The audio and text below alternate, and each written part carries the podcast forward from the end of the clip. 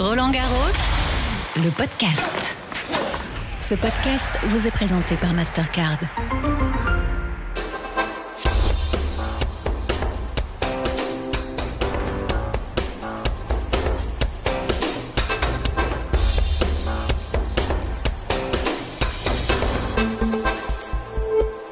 Bonjour à tous, bienvenue dans l'Happy Hour de Roland Garros, votre rendez-vous quotidien de 17h45 à 18h15 avec Madame Émilie Lois, de plus en plus bronzée avec ce beau soleil. Salut Émilie. Salut. Avec nous aujourd'hui Laurent Raymond, le coach d'Arthur Fils. Salut Laurent. Bonjour. Merci beaucoup d'être avec nous. Et Eric Bruna également du Parisien aujourd'hui en France. Salut Eric. Bonjour. Parce que nous allons parler coaching aujourd'hui, Émilie. On va pa- parler euh, coaching, coaching sur le terrain. C'est quelque chose de, de nouveau ici à Roland Garros sur les grands chelems et sur les, les tournois ATP. Et le coaching aussi euh, en général. Bon, je vous cache pas qu'on est au quatrième jour du tournoi, au début du deuxième tour, et que mon petit cœur a déjà du mal à suivre le rythme parce qu'entre Gaël, mon fils, hier soir, qui s'est qualifié au bout de la nuit en 5-7 en session de soirée face à Sébastien Baez, et aujourd'hui, malheureusement, Caroline Garcia, qui a chuté dès le deuxième tour, là aussi, au terme d'un thriller, 2h51, 7-5 au troisième set. Émilie, on passe par toutes les émotions avec nos Français. hein. Ouais, c'est euh, Roland Garros. On attend toujours de belles histoires. Il y a des histoires qui sont heureuses, d'autres qui sont malheureuses. En tout cas, elle était euh, heureuse euh, hier pour Gaël, mon fils. Puis j'ai adoré ses, pleurs, la façon dont il s'effondre sur le terrain. On sent un, soulagement total. On va y venir. Moi, j'aurais pas aimé de coach, hein, Laurent Raymond, ni, de Gaël, ni de Caroline aujourd'hui. hein. Ah bah, il, est, euh, il est clair qu'il vaut mieux être le coach de Gaël pour la journée qui s'est passée hier que, que, ce, que celui de, de, de Caro aujourd'hui. Mais c'est vrai qu'on pense toujours aux joueurs, mais que d'émotions doivent vivre les coachs dans tous les sens. hein. Les montagnes russes en permanence, euh, le stress, euh, la victoire, la défaite, ça doit être terrible. Oui, alors montagne russe, oui, le joueur passe par des étapes avec des, temps forts, des temps faibles. Euh, maintenant, euh, ce qui est important, c'est que le coach euh, montre pas les, euh, montre, s'exprime pas sur des temps faibles et soit toujours là pour, en tous les cas, chercher à remonter son, joueur quand il est en difficulté. Éric Brunat, la joie de Gaël Monfils hier, partagée par tous vous, les, les journalistes aussi. Et puis la déception aujourd'hui de Caroline Garcia, c'est vrai que là aussi, les émotions fluctuent d'un jour à l'autre, d'un match à l'autre. Ah oui, tout à fait. Puis comme disait Émilie euh, tout à l'heure, voir Gaël, euh, les bras en croix sur le central, euh, pleurer, hein, les yeux levés au ciel, comme s'il avait gagné le tournoi presque, c'est vraiment, ça fera partie des images poignantes de sa carrière. Et Dieu sait qu'il nous a fait vivre des moments ici. Et c'est là qu'on peut se dire que la night session sur ce coup-là est quelque chose d'extraordinaire parce qu'avec Gaël, on avait très souvent l'habitude d'avoir des matchs, par exemple sur Langlen, interrompus entre 21h30 et 21h50 au moment où le soleil tombait. Et on revenait le lendemain un peu frustré, on repartait un peu de zéro. Et là, hier soir, on a eu l'épisode jusqu'au bout. Et incroyable, je ne sais pas si ça s'est déjà vu sur même sur d'autres tournois du Grand Chelem. Il rejoue en session de soirée demain soir.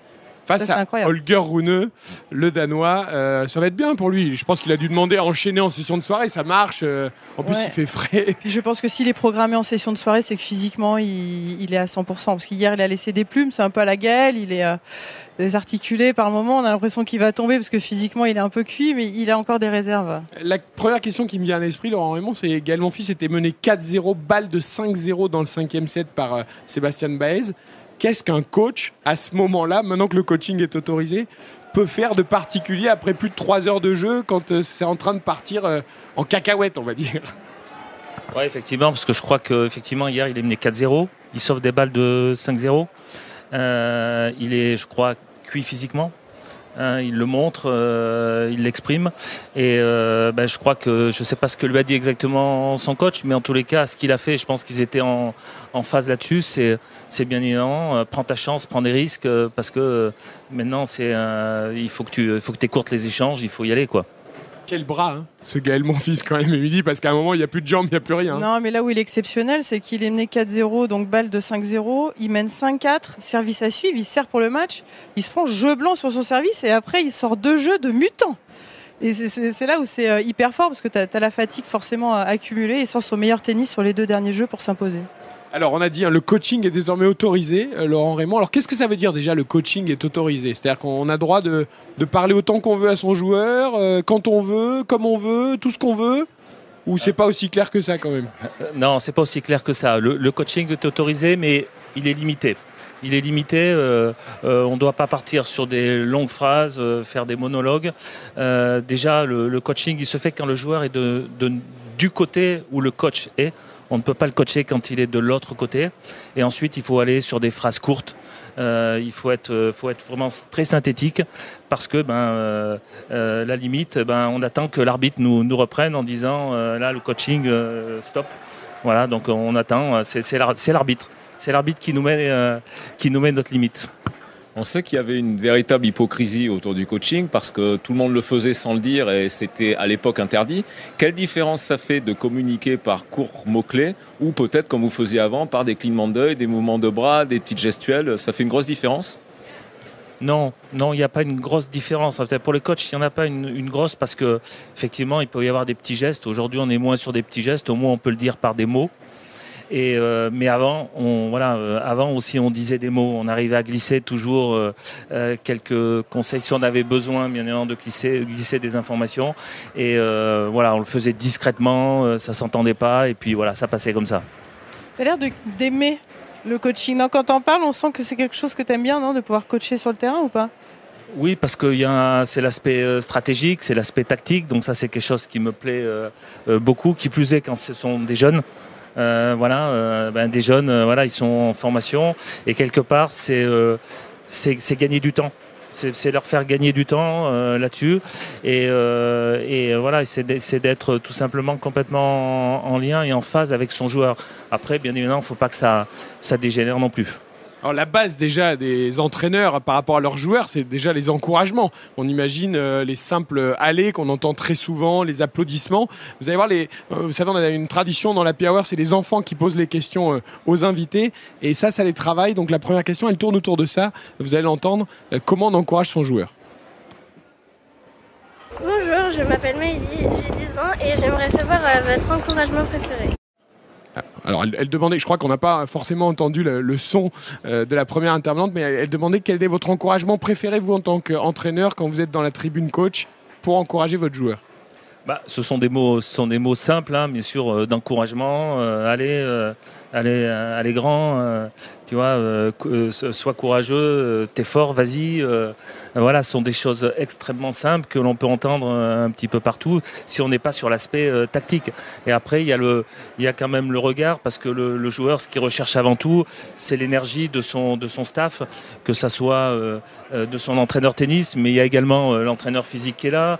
il y a le papa, la maman, et tout ça, c'est important de, de communiquer, de transmettre une énergie positive.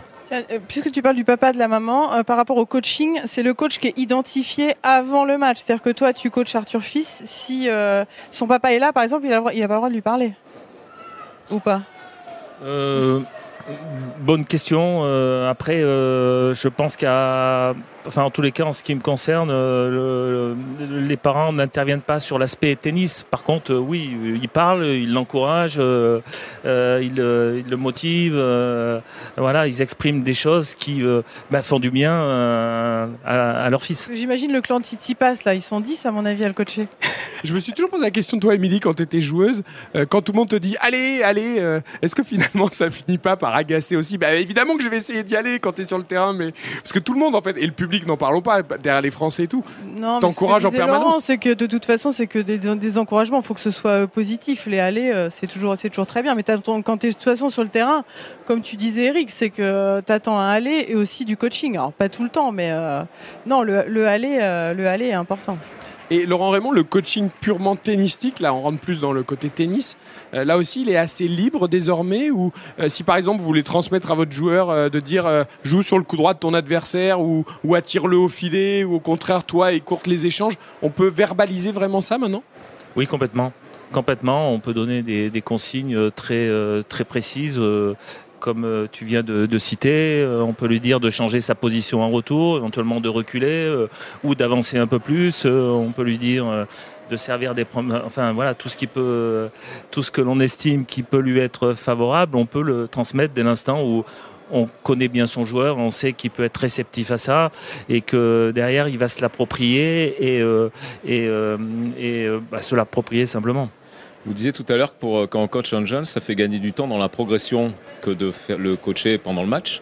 Mais est-ce que c'est pas aussi euh, une partie de l'apprentissage que de savoir se débrouiller tout seul? Parce que tennis c'est un sport individuel à la base, donc on peut se dire qu'une fois qu'on est sur le cours et qu'on nous a donné les clés, c'est à nous de trouver les solutions. Non, complètement. Complètement. Le, coaching aujourd'hui du tennis, c'est pas de coacher euh, chaque point euh, et de, lui dire ce qu'il va faire. Euh, voilà, à chaque jeu. voilà, c'est c'est ce sont des changements éventuellement stratégiques, mais bien évidemment, il faut laisser en fonction bien sûr des joueurs, mais la notion de créativité. le tennis, il faut jouer simple il faut rester simple très souvent parce que ça joue pas assez simplement. Mais aussi le tennis, c'est un jeu où il faut savoir surprendre son adversaire. Donc c'est aussi savoir jouer faux entre guillemets. Hein, euh, et, bien évidemment, euh, voilà, ça c'est ça, ça, le, ça le joueur, ça lui appartient et c'est lui qui va euh, qui va complètement, qui doit complètement assumer ça. Émilie Lois, honnêtement, nous, on n'a pas les capacités d'être coach et encore moins, en tout cas pour moi, joueur de tennis professionnel. Mais aujourd'hui, quand on a regardé le match de Caroline Garcia, par exemple, contre Blinkova, on sait que Caroline Garcia a choisi désormais d'avoir une identité de jeu, identité de jeu très agressive. On l'a vu aujourd'hui réussir 54 coups gagnants, mais aussi 50 fautes directes. Et en, regardant le match ensemble, on s'est dit à certains moments, vas-y, mais temporise ou, ou recule d'un mètre au service. Et non, elle s'en est tenue à sa ligne de conduite du début à la fin, voire même ce qu'elle a depuis des mois. Est-ce que parfois on avait envie de lui dire euh, après, c'est ce qu'on a envie de lui dire. Après, on ne sait pas ce que son coach lui dit. Elle, on, sait qu'elle veut cette identité de jeu euh, là, c'est-à-dire qu'elle veut être 2 mètres à l'intérieur du cours. Elle veut envoyer des pains euh, dans tous les sens. Ça lui a réussi puisqu'elle a gagné le Masters l'année dernière et qu'elle fait une super saison. Cette année, c'est vrai que dans les moments un petit peu de doute et de flottement, bah, on sent que bah, ses prises de risque, elle est beaucoup moins en réussite. Alors c'est vrai que nous, de l'extérieur, on se dit mais temporise un peu. Au, au retour, recule-toi très légèrement. Après, elle joue de cette manière, donc j'imagine que son coach lui dit de jouer de cette manière et qu'elle, elle est en phase avec le fait de jouer de cette façon. Mais euh, c'est vrai que, mais après on peut imaginer que si on lui dit de changer un peu, de reculer, on a l'impression qu'il y a une espèce de, de perte de repère dans l'espace sur le terrain. C'est assez, euh, assez particulier. en même temps, elle a gagné de cette manière l'année dernière. On sent qu'elle a cette façon de jouer euh, là et bah, qu'elle en a pas d'autre c'est le sentiment que, le sentiment que j'ai. Alors on comprend De toute c'est un peu l'éternel débat autour de Caroline Garcia, c'est ce fameux plan B.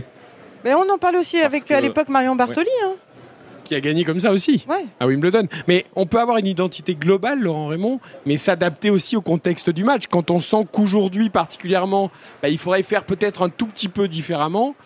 Euh, voilà, là aujourd'hui, à l'arrivée, elle perd, donc ça lui donne tort. Peut-être que si elle avait gagné, elle, aurait finalement eu raison. Elle fait, je crois, trois coups gagnants sur les trois premières balles de match de, de son adversaire, par exemple. Mais je ne sais pas si on peut dire ça lui donne tort parce que euh, en fait on s'improvise pas. Euh, Caroline, elle est, formée comme ça, elle a toujours travaillé comme ça.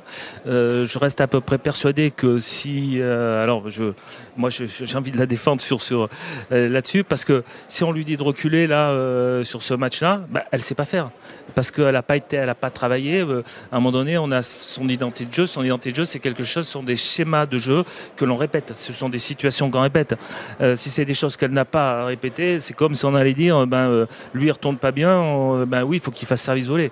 Il sait pas faire service volé. Donc euh, oui, effectivement, c'est facile comme ça, mais euh, c'est beaucoup plus compliqué qu'on ne le pense en termes de réalisation après. Et est-ce que justement, en tant qu'entraîneur, alors ça dépend des joueurs ou des joueurs, j'imagine, mais on travaille sur les, plus sur les points forts ou plus sur les points faibles pour rendre le jeu plus complet?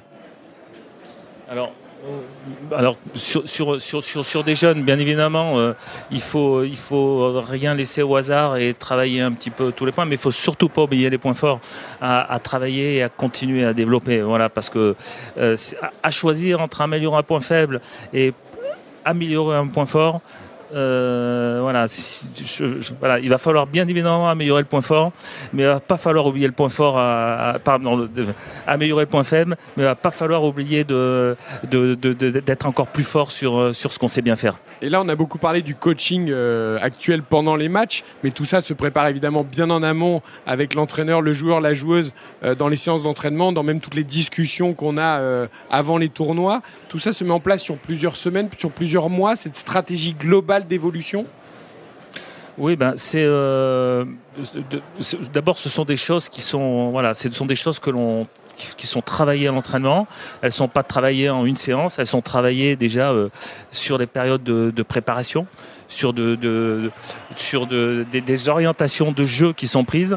Euh, qui plus est, quand on a nos joueurs, nouveaux joueurs, souvent on, part sur un peu les convictions que l'on a avec ce joueur-là. Et ce sont des choses qui sont travaillées pendant trois semaines, quatre semaines, cinq semaines avant d'attaquer la saison. Et bien évidemment, sur un changement de surface, euh, rebelote, on, repart euh, sur un plan de jeu. Émilie, euh, toi, est-ce que tes entraîneurs voulaient que tu liftes ton revers ou Stéphie Graff aussi d'ailleurs hein? T'étais comme Stéphie Graff, toi Le slice, le slice. Ça a toujours été un éternel euh, souci, c'est que je lifte très très bien euh, côté revers, mais j'arrive en match, je fais que des slices. Non, mais après, c'est de, à partir du moment où tu fais quelque chose de bien, il était plutôt, plutôt bien. Alors peut-être après, on peut pas non plus réécrire l'histoire, ça a pu être un facteur limitant, mais très souvent, ça a été aussi quelque chose de, de positif. Par exemple, le slice en revers. Mais est-ce que par exemple, c'est quelque chose que tu as essayé avec tes entraîneurs de beaucoup travailler à l'entraînement ou finalement on s'est dit non, de toute façon, elle est plus sécure sur son slice en match, donc on reste là-dessus Ouais, je l'ai, je l'ai quand même travaillé, notamment, notamment pour euh, voilà tirer des passings, etc. Je faisais quand même un, un petit peu de, de lift. Mais à partir du moment où tu échanges avec l'entraîneur et que tu es en phase avec la façon de jouer, avec le coup droit lift- lifté, le slice, etc. Beaucoup, beaucoup d'amortis. Bon, en plus, j'ai eu, j'ai eu longuement euh, Georges Goven, euh, Loïc Courteau, donc euh, j'ai été. j'aurais bien aimé d'ailleurs le coaching avec Georges, par exemple. En- il coachait de façon en cachette, hein, mais avec ce genre de, personnages qui sont fins, etc. De pouvoir avoir un échange sur le terrain aussi, ça peut être, ça peut être sympa. Mais il faut être en fait en phase totalement avec l'identité de jeu et même parfois, tu sais, quand tu quand tu vieillis, que tu avances, tu parfois tu peux poser la question à un garçon, à une fille, euh, 23, 24 ans. Euh, tu peux te chercher encore très très longtemps hein, dans, dans la façon de jouer. Il faut vraiment être persuadé. Quand, euh, si on en revient à Caroline Garcia, quand elle parle justement de sa façon de jouer, euh, même si elle a toujours été ultra offensive et qu'elle a été éduquée comme ça, il y a quand même eu quelques, quelques mouvements et elle est encore en recherche. Elle se cherche même, même parfois. Alors évidemment, il faut être en accord entre l'entraîneur, le joueur, la joueuse. Il peut y avoir des disputes aussi. Ça fait l'objet d'une nouvelle question des enfants, c'est rapport entraîneur-joueur-joueuse. Salut, moi c'est Issam, j'ai 13 ans. Est-ce que ça arrive que les joueurs ou joueuses s'engueulent avec leur coach sur le cours Alors la question était, euh, est-ce que ça arrive de se disputer sur le cours euh, avec son joueur ou sa joueuse? Oui, ça se voit. euh, on, on- on- on- bien évidemment que des cas comme ça, on peut en voir. Dernièrement, euh, effectivement, j'en ai vécu un euh, au Grand Prix de Lyon, euh, en finale, euh, où Arthur joue euh, Serundolo, où dès le départ, voilà, ça, ça discutait beaucoup entre le joueur et, et l'entraîneur. Et puis je voyais que ça montait, ça montait, et, et je voyais que le, le joueur était en déperdition. Et plus il échangeait avec son coach, plus c'était, plus il s'enfonçait. Et moi, ben, je, je priais pour une seule chose, c'est ben, qu'il quitte Ça pas continue. le terrain, quoi, parce qu'il voulait que les mes entraîneurs même quittent le terrain. Donc euh, voilà, on était arrivé à une situation comme ça. Et, euh, et voilà, et j'étais bien content parce que l'entraîneur n'a jamais quitté le terrain et c'était parfait. Et l'entraîneur, il a envie de quitter le terrain parfois sans que le joueur lui demande. Il y a des moments où on a envie de dire ah non, je faut que je m'en aille. Oui, ça s'est vu, ça s'est vu. J'ai vu des entraîneurs quitter le, le terrain parce que euh, ben, ils estiment que voilà, c'est pas recevable euh, et donc ils manifestent leur euh, leur, leur leur mécontentement comme ça. On a vu Gilles Servara quitter des matchs de Daniil Medvedev, qui est quand même numéro 2 mondial. Au- Hier, il est resté, hein, jusqu'au bout. Hier, il est resté jusqu'au bout. Oui. Medvedev aussi d'ailleurs, mais il a déjà fini. Oui. C'est long parfois sur le, dans la tribune euh, du coach. Parce que quand on n'est pas sur le terrain, et les entraîneurs, c'est pas comme les spectateurs. Ils sortent pas euh, dire tiens, bah, au bout de 2-7, euh, je, je vais faire autre chose. euh. Je sais pas, t'es dans ton match, tu vas pas dire attends, tu regardes pas ta montre. Non, bien si sûr, mais est-ce que parfois c'est long Alors attends. Non, euh, non. Frustrant, euh, long, c'est peut-être pas le terme frustrant. Non, la, la longueur, non, on ne va pas. On, on trouve même que ça va trop vite. ça, va- ça va trop vite. euh, euh, on est surpris des fois de la, de la durée du, du match parce qu'on est dedans, on est, on est concentré sur chaque, euh, chaque situation. Euh, c'est vrai que euh, euh, quand il n'y a pas coaching, quand même, le joueur regarde beaucoup, nous regarde beaucoup. Euh, donc il faut être extrêmement présent sur des moments qui sont pas des moments de jeu, notamment au changement de côté. Voilà, ce sont des moments importants où le joueur quand même peut être amené à regarder son, staff. Il faut pas le rater du regard à ce moment-là parce que c'est qu'il en a besoin aussi. On parle beaucoup de préparation mentale des joueurs, mais maintenant que vous avez le droit au coaching, donc il faut agir sur quelques secondes, vous faites une préparation différente avant le match? Sur les trucs à pas oublier, sur comment gérer, euh, que peut-être vous faisiez pas avant? Oui, oui, ben, bien évidemment, euh, la prépa mentale, oui, on en parle beaucoup. euh, voilà, certains en font, certains en font pas. Euh, voilà, euh, nous, au sein de la fédération, on a une, on a une, cellule. Voilà, certains l'utilisent, certains l'utilisent pas. il est bien évident que le coach a une part là-dedans parce que c'est le quotidien. Mais là, je, je, parlais plus précisément en fait du vote de mental, pas de celui du joueur. C'est est-ce que maintenant les coachs doivent, comme il faut avoir une approche différente, font une préparation différente pour aborder les 3-4 heures de match où il va falloir être efficace sur quelques mots-clés euh, dans quelques situations en fait? Oui, ben, je pense que. Je, en fait, je sais pas là-dessus. Euh, je pense qu'il y a peut-être des.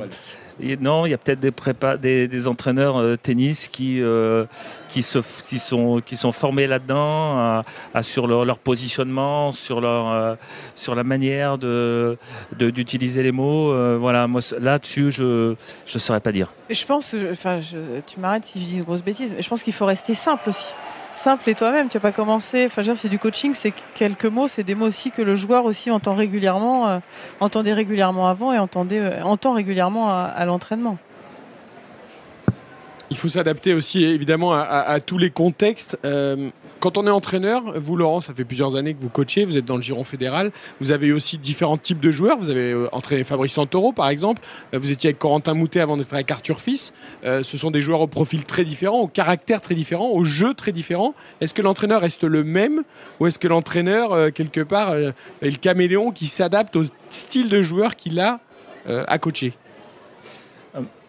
Je, pense que ce qui est très important, c'est de quand même de, de, bien connaître son joueur, de s'adapter à son joueur et de savoir là-dessus euh, être bien connecté pour apporter les éléments qu'il a, qu'il, a besoin. Euh, c'est vrai qu'un Corentin Moutet, c'est différent qu'un Arthur Fils.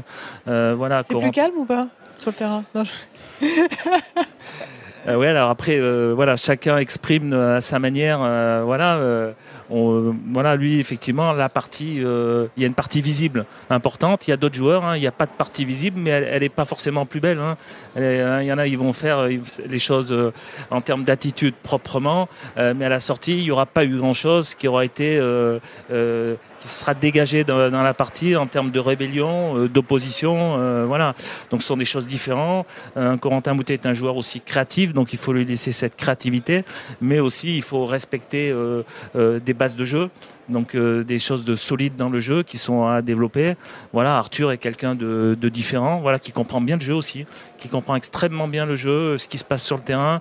Euh, il sait, euh, et c'est ça qui est intéressant, et je pense que c'est une des raisons aussi pour laquelle il évolue bien. Il sait ce qui s'est passé sur le terrain, il sait tous les points, comment ils sont joués. Donc après, il y a matière de discuter. Donc il y a lucidité par rapport à ça. Il aime en parler? Euh, il aime parler de tennis en, dehors des matchs parce qu'il y a des joueurs qui aiment plus ou moins s'investir dans la discussion purement tennistique. Oui, il aime ça et nous on a pris comme habitude, enfin je lui ai donné comme habitude euh, sur les tournois, euh, quand on a un peu de temps, d'aller voir un bout de match, voir un match entier, justement pour en parler. Et voilà, et, et, on apprend beaucoup. D'abord, un, ça permet déjà de bien connaître ce joueur-là le jour où il va le rencontrer. Euh, et de savoir à quoi il peut s'attendre. Et puis deux, d'échanger entre lui et moi sur ce qui s'est passé sur le terrain. C'est de l'expérience euh, indirecte qui est, qui est pour moi très importante. Arthur aura 19 ans dans quelques jours, le 12 juin. Il est rentré dans les 100. Il a gagné son premier tournoi à Lyon juste avant Roland Garros. Au niveau des étapes, vous estimez qu'on est sur un plan, euh, enfin j'ai envie de dire quasi idéal là pour l'instant? Oui, bah, un bon plan? Voilà, voilà. Alors, mais le, bon plan, bien évidemment, c'est euh, tous les jours et c'est euh, à chaque instant de, bien faire le job et de et de pas avoir de limites. Euh, voilà, nous, l'objectif, c'est pas un objectif de classement, c'est un objectif de réaliser quelque chose que tu n'as pas fait. Et voilà, il n'avait pas gagné, il y a six mois, il n'avait pas encore gagné le moindre tournoi, y compris un futur. L'idée, c'était de gagner, euh, même faire une première demi-finale de Challenger. Après, c'était de gagner son premier Challenger. Bon, il a fait mouche sur le premier tournoi. Après, c'était de gagner son premier match sur le circuit parce que, euh, voilà, avant le tournoi de Montpellier, il n'avait jamais gagné un match sur le grand circuit. Il fait un premier carré de, de, 250. Il renouvelle ça euh, la semaine d'après. Donc, Montpellier-Marseille. Hein voilà, Marseille, Montpellier, Marseille. Et après, ben, bien évidemment, c'est d'aller euh, faire sa première finale et de gagner son premier tournoi, dont 250. Ça a été fait. Et en arrivant ici, c'était de gagner son premier match en Grand Chelem. Voilà, c'est pas fait. Alors vous écoutant, j'ai presque envie de dire, il n'y a pas de plan, j'ai bien compris, mais ça va vite quand même là. Quand on enchaîne, là, je vous écoute, euh, ça s'accélère vraiment beaucoup quoi. Oui, oui, mais il reste pas mal de cases à, à cocher. hein. Ça va vite pour Arthur Fils. Et, et Lucas Van qu'on n'oublie pas non. plus. Ouais, ça va vite. Après, chacun a son évolution et euh, sa vitesse, on va dire, de croisière. Là, c'est un super bon départ, donc ça, c'est euh, ça, c'est top. Mais quand on regarde les Espagnols, quand on regarde Alcaraz, ça va vite, ça va très vite. Euh, nous, c'est vrai qu'on a des jeunes qui jouent bien et, euh, et c'est juste canon déjà un de les suivre. Et c'est vrai que le, démarrage, en tout cas, est, brillant et on espère que, ça va durer. J'aime bien l'état d'esprit. Je lis les, les articles, les déclarations d'Arthur. J'aime ce côté très, euh, à la fois très ambitieux, déjà ambitieux et assumé. Et, ça, je trouve ça, intéressant. Et on a un profil, si on, compare avec, avec Lucas, c'est euh, voilà, c'est un profil un, un peu différent. Donc on a deux très très bons joueurs au profil différent qui se complètent bien, qui s'entendent bien. Donc euh, ça, c'est euh, ça, c'est canon. Oui, puis le public français a envie de s'enflammer pour cette jeunesse. hein. Après les, les Tsonga, les Simon, les Monfils, les Gasquet, euh, qui évidemment, entre ceux qui ont arrêté et ceux qui vont bientôt arrêter, on a envie de renouvellement, on a envie de nouveaux jeunes euh, talents. Et le public français est très demandeur. Et c'est vrai qu'avec euh, Lucas Van Haché et Arthur Fils, euh, on l'a dit, derrière Alcaraz et Rouneux, qui sont un peu deux monstres, euh, ce sont les meilleurs de leur catégorie d'âge dans le top 100, Laurent. Donc on a, on a des vraies ambitions, on va dire, pour le tennis français. Oui, non, mais ça se passe. Bon, c'est sûr que pour l'instant, euh, euh, la, marche euh, qui est suivie est bonne. Il y a une bonne dynamique entre les deux garçons. Voilà, euh, euh, on s'entraîne beaucoup ensemble. Euh, les entraînements sont toujours de qualité, donc ça c'est hyper important. Voilà, ils sont ce sont deux personnages différents, deux mentalités différentes aussi. Et voilà, puis Arthur, lui, effectivement, effectivement, il annonce la couleur mais voilà, il assume et, et, il fait les choses simplement et, naturellement et il faut qu'il reste comme ça. Il y a une chose qui est importante, c'est que je trouve ça fait quand même quelques années qu'à la- qu'en France, il y avait la- l'ancienne génération qui est amenée là à, à disparaître. il y a la nouvelle, c'est aussi de les préserver les jeunes parce qu'ils ils sont très jeunes. Il y a beaucoup euh, par rapport à leur époque, euh, les euh, Gasquet, mon fils, etc. Quand ils ont commencé, il y avait une forme de, pression entre guillemets. Il n'y avait pas tous, ces médias, tous les réseaux sociaux, etc. Tous ces gens qui, euh, gravitaient. Je pense que c'est important aussi pour cette génération, certes qui démarre super bien, c'est euh, top, mais aussi de regarder ça aussi avec un petit peu de distance pour pas non plus les, euh, je dis pas les brûler, mais euh, les laisser tranquillement avancer, évoluer. Parce que c'est vrai qu'on a quand même eu souvent du mal à franchir l'écueil des juniors. On a vu des exemples de jeunes qui ont gagné des tournois du Grand Chelem en junior, qui n'ont pas forcément franchi les étapes les 2-3 ans après. C'est pour ça que vu où ils en sont aujourd'hui, il faut quand même les laisser mûrir tranquillement. Parce qu'on a Giovanni a- euh, derrière, parce qu'on parle des deux, mais il y a- il y, a Giovanni et puis euh, le très grand, j'ai perdu, j'ai perdu son nom, qui s'entraîne aussi à la Fédé. Bref, ça me revient tout à l'heure. Arthur Cazot Non, Le plus jeune. demi-finaliste, Sean Kenin, des quatre il y a deux Non. ans. Oh, bref. Je sais, ça va, ça va revenir. Je sèche. Euh, à Ils propos de le renouvellement de génération. C'est propre à, à tous les pays, pas qu'à la France, hein, parce que, euh, par exemple, regardez, Stan Wawrinka a été battu euh, aujourd'hui aussi à Roland Garros, lui aussi est, est en fin de carrière, l'ancien vainqueur. Après le retrait de Roger Federer, la Suisse va avoir besoin de, de se renouveler aussi, et c'est c'est pas toujours facile. Oui, mais ils ont quand même bien profité. hein. Ah, ils ont bien Ouais, profité. pendant 20 ans, ils ont bien profité. Ils ont bien profité, oui, c'est vrai qu'entre les, les 20 de Federer et les 3 de C'est Stan l'Espagne. Wawrinka, L'Espagne, à chaque fois, ils te ressortent des, des monstres. Mais l'Espagne semble reparti. Là, il va pas y avoir, risque de ne pas y avoir d'interruption entre Nadal et Alcaraz, alors que la Suisse euh, va devoir patienter encore un peu quand même. Euh, Laurent Raymond, donc Arthur Fils a perdu à Roland Garros contre Davidovich Fokina. Du coup, ses projections tout de suite sur le gazon? Oui, exactement, euh, parce que euh, bon, c'est perdu aussi en double aujourd'hui.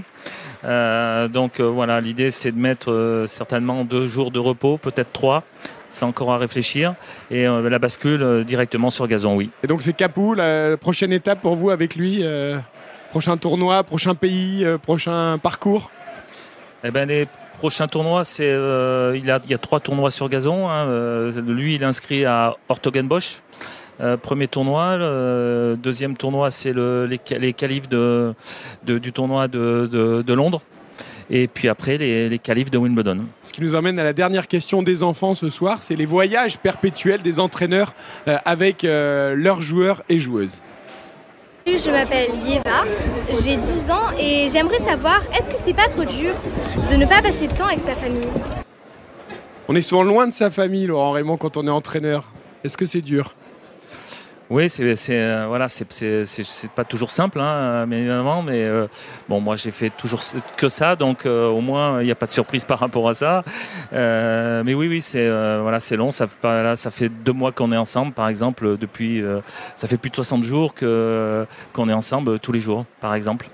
J'ai souvenir, les Américains, par exemple, Émilie, après la tournée américaine, Indian West Miami, parfois n'avaient pas envie de jouer la saison européenne sur terre battue. C'était pas trop leur truc. Ouais, mais en plus, les Américains et la terre battue, ça n'a jamais été non plus une, une grande histoire d'amour pour, euh, pour beaucoup d'entre eux. Bon, certains ont gagné quand même. Michael Chang, Jim Courier, Oui, pour non, mais je citer parle, je parle sur le, la c'est vrai que voilà, globalité. c'est vrai que euh, c'était pas forcément euh, la vie sur le circuit, c'est c'est long et il faut aller dans le monde entier, c'est c'est très intéressant. Qu'est-ce qu'on peut vous souhaiter, Laurent, avec Arthur, Bah, que ça continue les étapes tranquillement? C'est quoi la prochaine? Alors, J'ai compris maintenant qu'il a gagné son premier tournoi. C'est quoi premier match en Grand Chelem Gagner ce qu'il n'a pas gagné encore Ouais. Bah, euh, bon, déjà, j'ai envie de dire, euh, essayer de se former euh, le plus rapidement possible sur gazon, parce qu'il a qu'une semaine de gazon derrière lui euh, aujourd'hui. Donc euh, voilà, donc l'idée c'est de faire une petite préparation sur gazon, parce qu'elle peut pas être longue, et c'est de gagner évidemment son premier match sur gazon, et puis après, euh, eh ben, le deuxième et le troisième, et ainsi de suite. Bah, c'est tout ce qu'on souhaite à Arthur Fils. Bonne continuation avec lui. En tout cas, merci Eric Bruna également d'être venu jusqu'à nous. Émilie, on se retrouve demain? Avec grand plaisir. Ah, qu'est-ce qu'on va On va réfléchir au thème de demain, mais on se régale, on apprend plein de choses dans l'Happy Hour tous les jours entre 17h45 et 18h15 à réécouter en podcast sur l'appli Roland Garros et sur toutes les plateformes.